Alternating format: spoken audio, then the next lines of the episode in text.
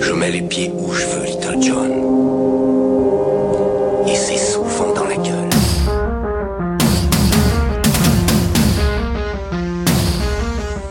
Auditrice, bienveillante oreille qui s'attarde encore sur mes babillages hebdomadaires, j'ai le regret de t'apprendre que cette saison touche bientôt à sa fin.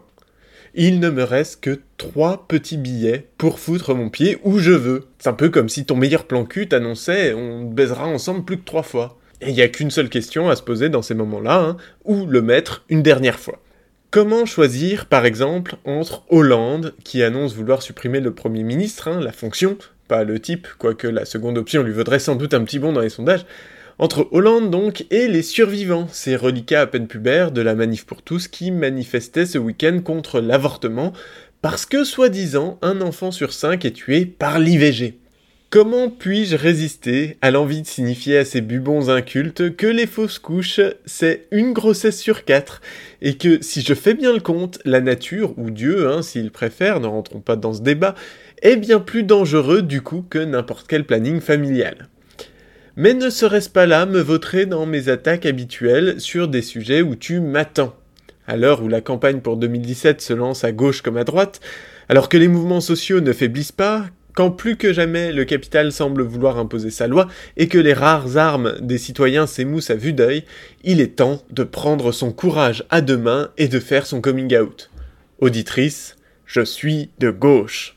Lors de son édition annuelle, le congrès de l'American Society of Clinical Oncology a fait la part belle aux efforts pour soigner les cancers des enfants, ironiquement parents pauvres de la recherche oncologique.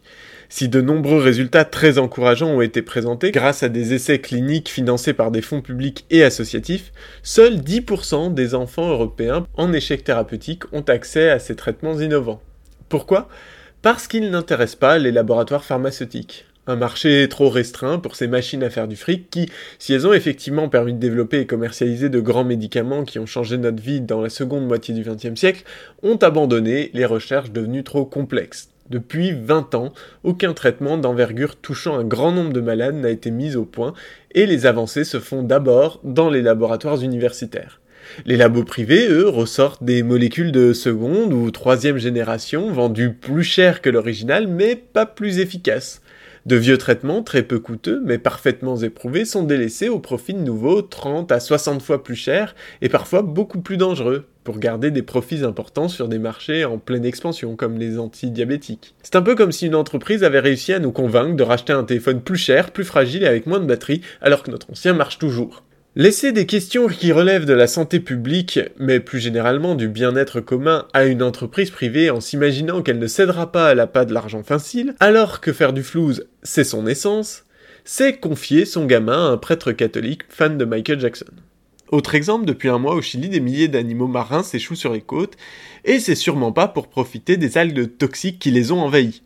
Non, par contre, il se pourrait bien que les nombreux élevages de saumon industriels gavés aux antibiotiques et autres produits chimiques et qui ont pris l'habitude de rejeter leurs déchets en mer depuis des dizaines d'années en soient la cause. Ou encore, plus près de chez nous, le CICE, le fameux crédit d'impôt compétitivité en tubage, censé créer 500 000 emplois selon le gouvernement et 1 million d'après Pierre Gattaz, semble surtout servir à enrichir les actionnaires.